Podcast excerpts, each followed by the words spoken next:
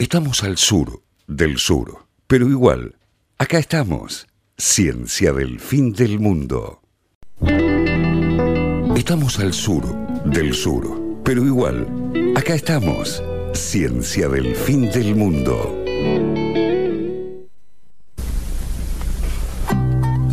Seguimos al aire, lo cual es un montón, porque todo lo que tiene que pasar, desde que nosotros hablemos hasta que ustedes escuchan por un dispositivo, son muchas cosas. Así que esto que está ocurriendo. Me gusta es porque nunca un dijiste eso. milagro. Nunca jamás. En No, ninguna yo plataforma. nunca repito las cosas No, que digo. Esto es la única vez que dije esto y no lo voy a Y no volver lo vas a volver a repetir. Nunca más. De la misma manera que la hora y dónde, dónde más es esta hora, son cosas que digo una sola vez. Ahora sí estamos con Dani físicamente, no, no sí, sí, sí. Wow. Me, me materialicé acá adentro.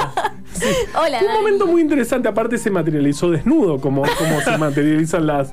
eh, por supuesto. Todas las personas. No vieron Terminator, claro. No vi Que- Pero se vistió rápido. O sea, fue como un momento y dijo, ay, perdón, y se vistió.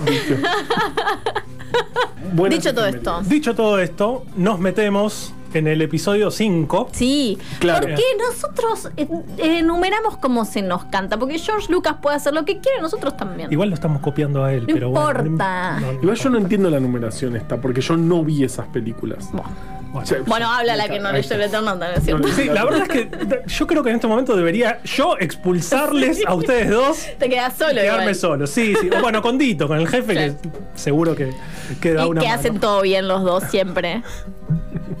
No sé si todo, pero bueno, Casi Star todo. Wars es como. la, la mayor parte. En fin. Eh, recordamos que habíamos hablado de lo que era la industria farmacéutica global y cómo en algún momento, digamos, buscaron generar, este, estaban como en la frontera del conocimiento. Este, Qué buena frase. Sí. Me encanta. Me encanta. Eh, buscando soluciones de salud en esa frontera del conocimiento y se fueron ladeando hacia el lado de los billetes Por supuesto. y empezaron a buscar como estrategias para generar, digamos, nuevas patentes, nuevos este, beneficios comerciales sobre productos ya existentes o con, con muy pequeñas modificaciones y cómo eso podía impactar en el costo de los medicamentos y por lo tanto en la salud de la población. ¿sí? Sí, de hecho, las patentes fueron como. eh, se creyó que. Bueno, eso lo pueden escuchar en Hola Humanidad, del podcast de acá del Capitán. Capítulo Sos 6. muy buena promocionando. ¿Te das cu- Porque yo tengo todo en la cabeza, entonces. Sí. Capítulo 6. Sí, capítulo Bien, 6 de la capítulo humanidad. se Hablamos llama- de el motor de la invención. Bien, lo pueden buscar en Spotify, se suscriben, toda la Todo, cosa. sí. Y cuando lo escuchen, van a, van, van a escuchar que habla sobre esto de las patentes y de cómo se suponía que iba a ser el motor de la invención, el motor de nuevas cosas y de, y de, bueno, y como un incentivo para, para hacer cosas nuevas. En el caso de la industria farmacéutica, eso no es lo que pasa. Digamos, quizás pasó en algún momento de la historia, pero hace rato que no pasa. ¿sí? Eh, y eso lo charlamos en la primera entrada en el episodio 4. Bien, de que esta lo temática. pueden buscar en Spotify, se suscriben al podcast Ciencia al Fin del Mundo. Es A una Hola máquina Humanidad también. decirlo, Por favor, digamos cosas que Juli le, le dispare eh, eh, propaganda porque me encanta. Pues es como un bot. Lo despertás y, y lo dice. Lo que es interesante es, y, y lo que nos trae hoy acá, es qué pasa en Argentina. ¿sí? ¿Qué pasa en Argentina con los medicamentos? ¿Qué pasa con la industria productora de medicamentos? Y la realidad es que Argentina tiene una fuerte industria farmacéutica. Digo, todos conocen Bayer, todos conocen, este, no sé, Roche. Todas estas son multinacionales. Pero la realidad es que Argentina además tiene una industria local muy, fuerte. ¿sí? Eh, pensando en nombres locales, Roemers es una de las personas más ricas Claro. de Argentina. Che, y su, su cumpleaños eh, fue Ricky Martin y lo festejaron en una, en Exacto. una isla privada, una cosa así. así A ese nivel de rico. Sí, sí, sí. Millonario. Este, bueno, y es el dueño de un laboratorio argentino. ¿sí? Como Roemers hay muchísimos otros, hay una gigantesca industria farmacéutica local que lo que hace es, muchos de estos este, laboratorios fabrican lo que conocemos como genéricos. ¿sí? Claro. No, quizás no desarrollan nuevas drogas, no este, buscan patentes de nuevas drogas, sino que buscan fabricar medicamentos cuya patente está Claro, ya venció. Claro, vencía- está vencida. vencida. Liberada. Y pueden producirlo ellos. Exacto. En ese sentido uno podría decir, bueno, si, si agarramos a algún defensor del mercado, diría que esta situación es maravillosa, porque son muchas empresas eh, peleando por un mercado limitado, lo que no generaría más que beneficios. Claro, competencia. competencia que hace que baje el precio, este, disponibilidad, eh, todo esto visto desde digo, una visión económica este, Muy liberal. Sí, muy liberal. Y este, utópica. E inexistente, como Claro. bien Como sabemos. todas las utopías. Claro, como sabemos el final siempre. ¿Cuál es la, la realidad o cuál es una de las cuestiones que tienen que ver con la industria farmacéutica local? ¿Qué pasa cuando hay una enfermedad que no despierta interés en los laboratorios? Lo que llamamos enfermedades huérfanas. Claro. ¿sí? Porque, por ejemplo, el, el producirlo, el medicamento, eh, no sé, es muy barato, entonces no, no puedes generar grandes ganancias, o, o es una enfermedad que ataca a la gente pobre, entonces se sabe que la gente pobre no va a gastar dos millones de dólares como, como este chabón que juntó para una piba. Eh, entonces, claro, obviamente decís, listo, no, esto no lo hago porque ni me meto. Exactamente. O incluso eh, a veces hay patologías que la tienen muy pocas personas. Claro. ¿no? Entonces, quizás hay drogas existentes ¿sí? para tratar esas patologías, pero son tan pocos los pacientes que, Claro, necesitan usarlas que para la industria ni vale la pena. Claro. Ahora, desde un punto de vista de salud, Salud pública. pública, claramente vale la pena. Claramente hay que proveer salud a todos los habitantes de la nación. ¿Cómo hacemos? ¿Le metemos una amenaza Claro. a la industria privada Nunca para, que fabrique lo que queremos, lo que necesita, aunque sea un argentino en, el- en la quiaca, digamos, lo que necesita cada eh, persona de nuestro país, ¿cómo hacemos para que la industria privada lo fabrique? Y la respuesta es que no podemos. No, ¿sí? es muy difícil. Es muy difícil. ¿Cuál es la solución desde que, el Estado? Que no lo fabrique la, lo la privada, Estado, lo fabrique claro. la pública. claro. Exactamente. Y ahí, digamos, tenemos el universo que quizás es mucho menos conocido de los laboratorios de producción pública de medicamentos. Claro que sí. ¿sí? Y estos laboratorios son una red, digamos, son muchos los laboratorios de Más producción 30. pública, más de 30 en el país, que dependen de estados, del Estado nacional, de estados provinciales o incluso de estados municipales. ¿sí? Claro. Este, hay laboratorios eh, públicos de producción de medicamentos que dependen de universidades. También. ¿sí? Y que lo que tienen es una gestión que va por otro lado. ¿sí? Ya no es la gestión de, de Ruemers para generar productos que le permitan invitar a Ricky Martin a la fiesta de cumpleaños en la isla privada, ¿sí? sino que el foco está puesto en otro lado. Claro. ¿no? Este, Que todos los habitantes del país accedan a medicamentos que necesitan. Claro, dejar, dejar de pensar el medicamento como una cosa que Como me da un negocio, ganancia. claro, claro, claro. Y pasar a pensarlo como, bueno, como eso, como un bien social. como- Exactamente, y ahí el rol del Estado como, digamos, un proveedor de salud claro, un garante. queda, queda rengo si además de digo, poner hospitales para que la gente se atienda, si no tenemos medicamentos para darle a esas personas. ¿sí? Queda rengo el, el rol de Tal garante cual. de la salud de la población. Tal cual. ¿sí? Entonces ahí los laboratorios públicos tienen un rol súper importante en cubrir estas necesidades de, por ejemplo, medicamentos para enfermedades huérfanas. Tal cual. ¿sí? Por ejemplo, en nuestro país, los laboratorios públicos fabrican medicamentos para tuberculosis. Tal cual. ¿sí? Porque son medicamentos que la industria privada, son medicamentos que alguna vez hablamos Sí. en este programa. Con Lu Balboa. Con Lu Balboa. Eh, también hablamos al principio, hace mil años, sobre la tuberculosis. ¿Cómo se llamaba? El lupus. El lupus, El lupus cutáneo. cutáneo. Ahí está. Wow. Este, era un tipo de tuberculosis. Eh, esa creo que fue mi primer participación sí. de, de- Qué de mi espectacular. primera columna. En fin, eh, las drogas, los tuberculostáticos, son drogas muy Buen viejas. Súper además. vieja. Tuberculostáticos. Y lo dijo muy rápido. Yo no lo podría Pero decir él es rápido. bioquímico. es. Dani, además. Este, y entran como claramente en este eh, en este paradigma. Son drogas Claro. muy viejas, son Patente drogas vencida. patente súper vencida, baratas, una población, un, un núcleo de población que quizás no es este, súper activa económicamente o, o súper este, No con, gran poder adquisitivo.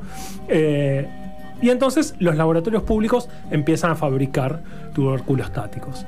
Eh, la, la historia de los laboratorios públicos es, digamos, muy grande porque, como mencionaba recién eh, con, con la efeméride del doctor Marni, como hablamos cuando hablamos de Carlos Malbrán, el Instituto Malbrán es un instituto público que fabrica vacunas y sueros inmunes desde hace muchísimo tiempo.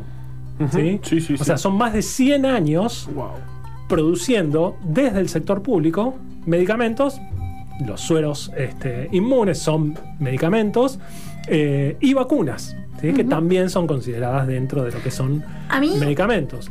Una, una cosa del Malbrán que me flashea muchísimo es que cuando yo estaba estudiando el tema de la producción pública de medicamentos, que dentro de la agrupación de la que formamos parte militamos bastante al respecto, es que el Malbrán producía estos sueros y estas cosas utilizando glándulas que se las proveían gratuitamente eh, los mataderos municipales.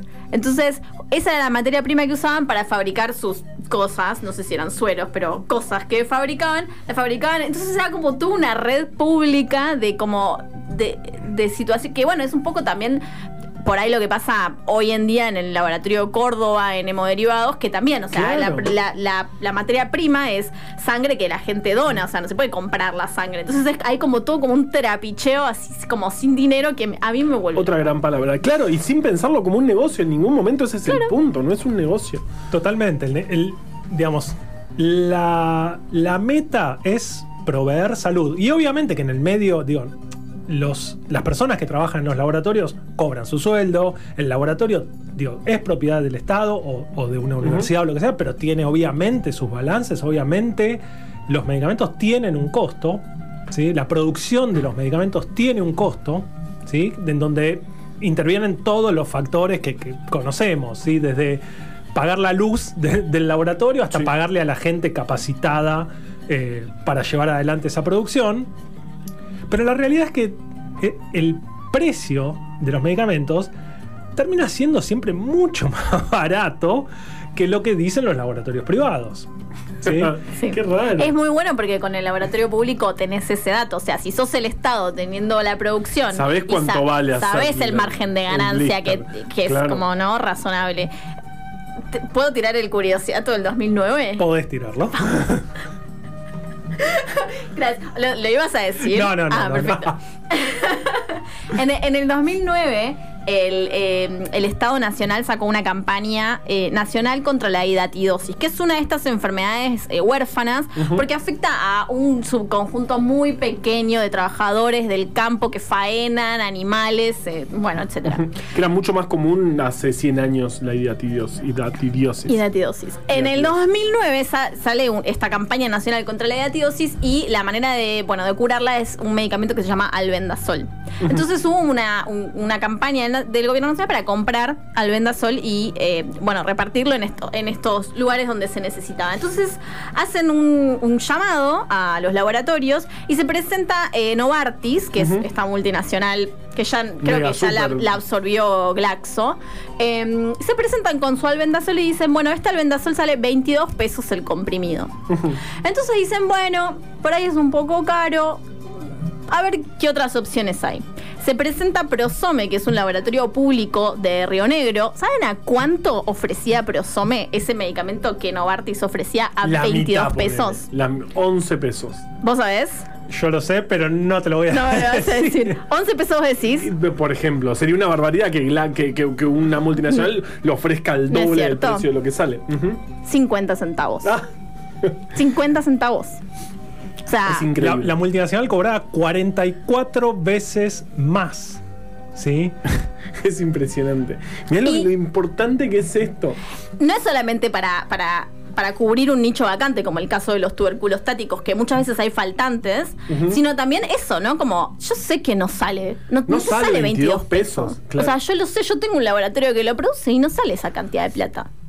Bueno, hay una filma, hablando de hidatidosis, hay una filmación, eh, eh, la- el primer documental médico de la historia es el doctor Alejandro Posadas operando eh, una hidatidosis, o, es- o esta enfermedad, porque lo voy a decir mal todas las veces, y es, es una de las primeras filmaciones que se hizo en Argentina en 1899 y le están dando anestesia a una persona que la están operando y nada. Dicen que Alejandro Posadas tenía un buen bigote. un gran bigote. El- ¿Sabes dónde uno de lo los mejores bigotes que vi en mi vida. Lo escuchaste en Hola Humanidad, por supuesto. Eso está en uno de los episodios, en el episodio Demasiada Sangre, episodio 5 o 6. Lo que es tremendo es operar un quiste Ay, qué miedo, porque son todos gusanos, ¿no? Es, es como una bombucha de gusanos. Ah, Imagínense.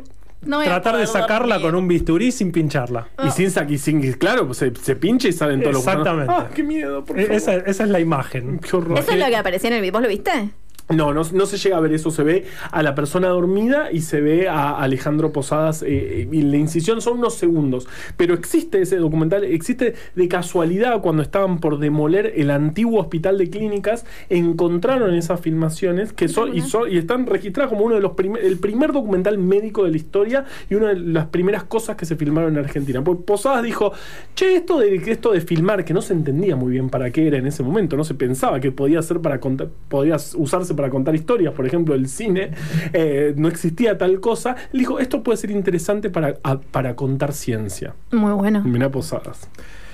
Este ejemplo que, que volviendo a, a- al- a los medicamentos, este ejemplo que dio Juli de la hidatidosis, ¿sí? este, que operaba Posadas en su película, eh, es un ejemplo de cómo el Estado puede saber realmente cuánto cuesta un medicamento. O sea, los laboratorios públicos no solo tienen la función de proveer, ¿sí? digo, si un Estado quiere comprar para todos sus hospitales, no sé, un Estado provincial quiere comprar un determinado medicamento para todos sus hospitales.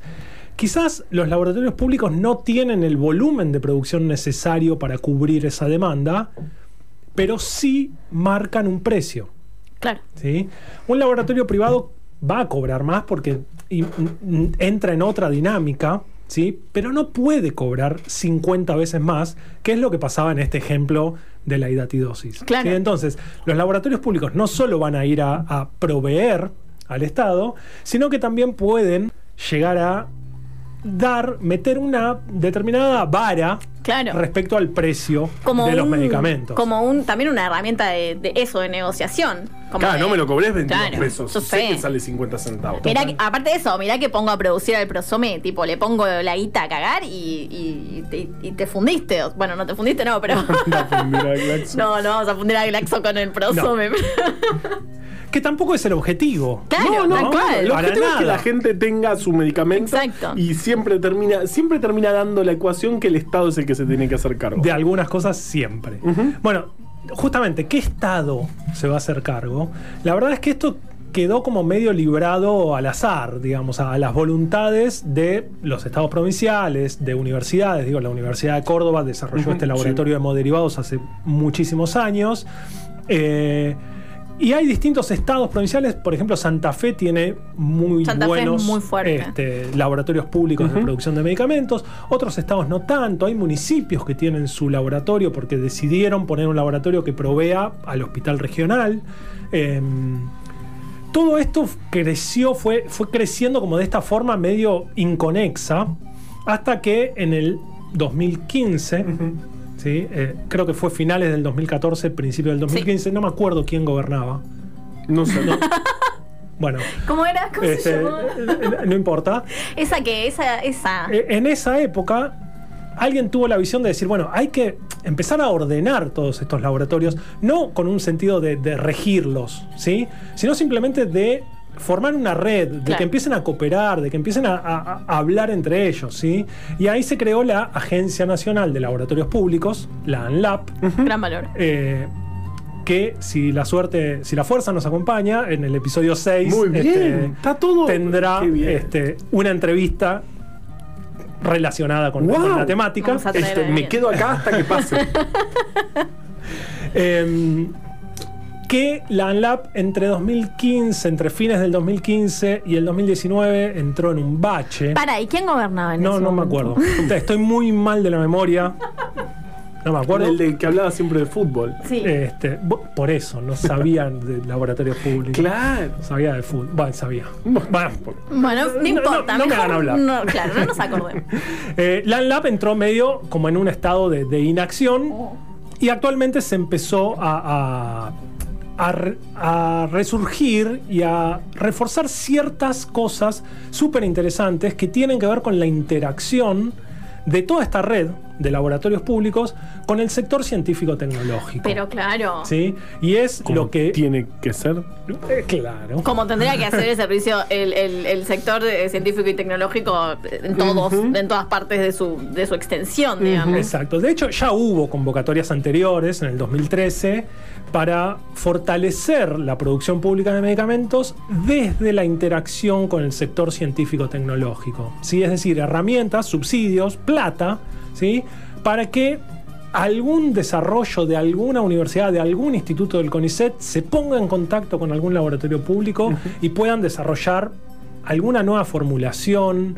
Eh, digo, nuevos medicamentos es muy complicado porque todo lo que es ensayos clínicos es extremadamente costoso. Sí, tal cual. Hablamos de ensayos clínicos también. También hablamos de ensayos clínicos, por supuesto ¿Y que? Y hablamos si de lo ensayos quieren escuchar, clínicos. si están paseando el perro en este en momento este y momento, escuchan esto. Bueno, terminen de escuchar esta Por columna. supuesto. Y cuando termina, buscan en Ciencia del Fin del Mundo. Eh, en Spotify la columna sobre ensayos clínicos hablamos de los juicios de Nuremberg, hablamos sobre la declaración del ¿Cuántas Helsinki. cosas, no? Tenemos ochenta y pico de capítulos. ¡Qué barbaridad! En, Spotify. O sea que Probablemente si somos el podés canal pas- podés de pasear más- el perro tres días seguidos escuchando Ciencia Yo estoy, yo podría pasar mi perro. Eh, Belén, eh, de Marcha Atrás, nuestro programa anterior, dice: justamente ese video de Posadas es el primer video educativo pensado como recurso didáctico. No se usaba el cine para enseñar y es uno de los primeros casos en el mundo también. Mirá lo que era Posadas. Y encima con ese bigote me vuelvo loco.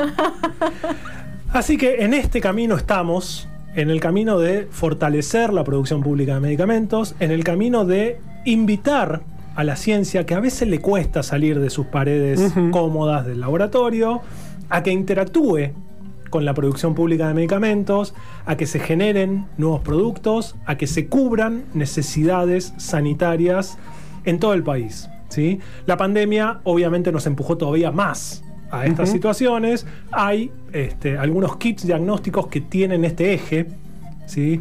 universidad, institutos de CONICET y laboratorios de producción pública de medicamentos para llevarlos al escalado y a la producción y al mercado. Así que ojalá que podamos seguir en este camino, que se cual. fortalezca la producción pública de medicamentos y de vacunas y de reactivos de diagnósticos, Sí.